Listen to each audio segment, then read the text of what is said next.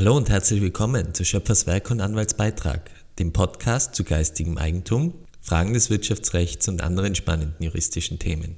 Mein Name ist Dr. Johannes Ziller, ich bin Anwalt bei Warbeck Rechtsanwälte. Wie in der letzten Folge angekündigt, wollen wir uns heute vertiefend mit dem Thema der ärztlichen Aufklärungspflicht auseinandersetzen. Aufklärungspflichten ganz generell sind jetzt kein neues Thema für mich. Ich habe mich in meiner Dissertation schon vertiefend mit der Aufklärungspflicht des Rechtsanwalts auseinandergesetzt. Und jetzt in der Vorbereitung zu diesem Podcast sind mir durchaus zahlreiche Parallelen zwischen diesen Aufklärungspflichten der beiden Berufsgruppen aufgefallen. In beiden Fällen geht es darum, dass ein Experte, also ein Rechtsanwalt oder eben Arzt, einem im Normalfall Laien in diesem Fachgebiet erklären muss, wie er am besten eine Entscheidung treffen kann. Das umfasst als erstes mal eine ordentliche Diagnose, also eine Darstellung, wie es aktuell aussieht. Dann eine Darlegung, welche Möglichkeiten man hat, um jetzt voranzukommen. Das heißt beim Rechtsanwalt beispielsweise die Möglichkeit einer Klage oder eben beim Arzt die Möglichkeit von bestimmten Therapiemaßnahmen. Und zu guter Letzt eine Darlegung, welche Risiken mit dem jeweiligen Weg verbunden sein können. Ganz wesentlicher Grundsatz bei beiden ist nämlich der, dass sowohl der Klient als auch der Patient am Ende des Tages selbst die Entscheidung trifft, wie man weiter vorgeht. Sowohl Rechtsanwalt als auch Arzt treffen also nicht eine Entscheidung für den Klienten bzw. Patienten, sondern sie ermöglichen es ihm mittels der Aufklärung eine selbstbestimmte und eigene Entscheidung zu treffen, was er machen möchte. Das klingt in dieser Abstraktheit jetzt noch recht einfach, wir werden aber sehen, dass der Teufel wie immer im Detail liegt und sich eine richtige Aufklärung immer am Einzelfall orientieren muss. Beginnen wir dazu mal mit den rechtlichen Grundlagen. Paragraph 51 des Ärztegesetzes sieht eine Verpflichtung vor, dass der Arzt über den Zustand der Person bei Übernahme der Beratung oder Behandlung, die Vorgeschichte einer Erkrankung, die Diagnose, den Krankheitsverlauf sowie über Art und Umfang der beratenden diagnostischen und therapeutischen Leistungen alle Auskünfte zu erteilen hat. Die Aufklärungspflicht trifft dabei immer den behandelnden Arzt, ganz egal, ob Sie jetzt zum niedergelassenen Arzt gehen oder ob Sie in eine Krankenanstalt gehen. Die Erteilung der Aufklärung muss er dabei selbst wahrnehmen, die darf er nicht an nichtärztliches Personal, also beispielsweise an eine Krankenschwester oder einen Arzthelfer auslagern. Aufzuklären ist der Patient selbst und bei Minderjährigen auch der gesetzliche Vertreter. Die Aufklärung hat in einem persönlichen Gespräch in verständlicher Sprache zu erfolgen. Ein Aufklärungsformular allein, das dann vielleicht auch vom Patienten unterschrieben wird, reicht also nicht. Es muss immer dieses persönliche Gespräch geben. Nichtsdestotrotz sind solche Informationsblätter aber natürlich sehr gut zur Vorbereitung oder Unterstützung des Aufklärungsgesprächs. Ein Zahnarzt hat es jetzt jüngst bei mir bei einem Aufklärungsgespräch so gemacht, dass er sein Informationsblatt zur Hand genommen hat, das Punkt für Punkt mit mir durchging und dann die einzelnen Punkte auch abgehakt hat. Er hat mir auch immer die Möglichkeit gegeben, Zwischenfragen zu stellen und hat mich das Informationsblatt am Ende der Aufklärung dann unterschreiben lassen und ich habe eine Kopie mitbekommen. Auch wenn das Thema des Aufklärungsgespräches da nicht besonders erfreulich für mich war, habe ich mir da dann schon gedacht, dass das wirklich eine sehr gute Best Practice für so ein Aufklärungsgespräch ist. Bei größeren Eingriffen ist es also sehr zu empfehlen, dass man das als Arzt so durchführt. Bei kleineren Angelegenheiten reicht es natürlich aus, wenn man eine mündliche Aufklärung vornimmt. Wichtig für den Arzt ist es aber schon, dass er es im Nachgang dann dokumentiert, dass er die Aufklärung durchgeführt hat. Die Nichtdokumentation der Aufklärung führt nämlich zur Vermutung, dass diese Aufklärung gar nicht stattgefunden hat. Das heißt, der Arzt gerät hier in einen veritablen Beweisnotstand. Ein ganz spannendes Thema ist die Frage des richtigen Zeitpunkts der Aufklärung. Klar ist schon mal, dass eine Aufklärung natürlich vor der medizinischen Maßnahme stattfinden muss, weil der Patient sonst gar keine ordnungsgemäße Einwilligung geben kann. Im Einzelfall kann aber die spannende Frage entstehen, wie viel Zeit zum Überlegen der Patient denn braucht, damit er eine Entscheidung treffen kann. Man muss ja auch mit einrechnen, dass man mitunter gerade bei größeren Eingriffen ja durchaus überrumpelt werden kann von der Situation. Da gibt es jetzt mal zwei wesentliche Komponenten, die man einplanen muss. Einerseits die Dringlichkeit des Eingriffes und andererseits die Tragweite. Ganz klar, wenn ein Patient stark aus dem Thorax blutet, muss man nicht sagen, so, jetzt gebe ich Ihnen mal 20 Minuten zum Überlegen, ob ich mit der Operation beginnen soll. Da kann der Eingriff klarerweise natürlich sofort nach der Einwilligung beginnen. Wenn der Patient in dieser konkreten Situation überhaupt in der Lage ist, eine Einwilligung auszudrücken.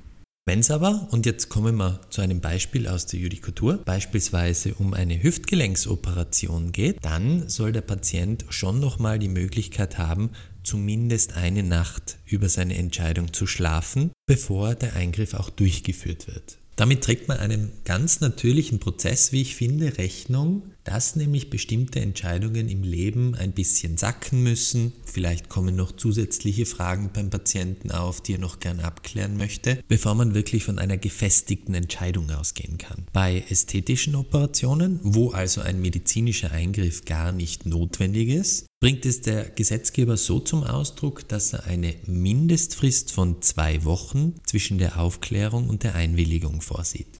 Das trägt also genau diesem geschilderten Prinzip Rechnung. Eine Aufklärung über die Gefahren einer Narkose dürfen auch nicht erst stattfinden, wenn bereits schon sämtliche Vorbereitungen getroffen sind und der Facharzt schon bereitsteht, weil man den Patienten dadurch auch zu sehr unter Druck setzt. Noch ein Beispiel aus der Judikatur.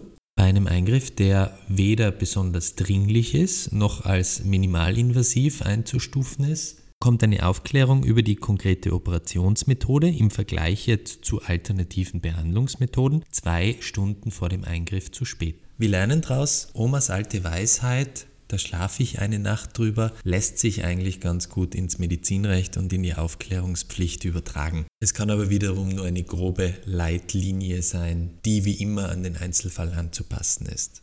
Ebenso flexibel an den Einzelfall anzupassen sind der Umfang und die Grenzen der Aufklärung.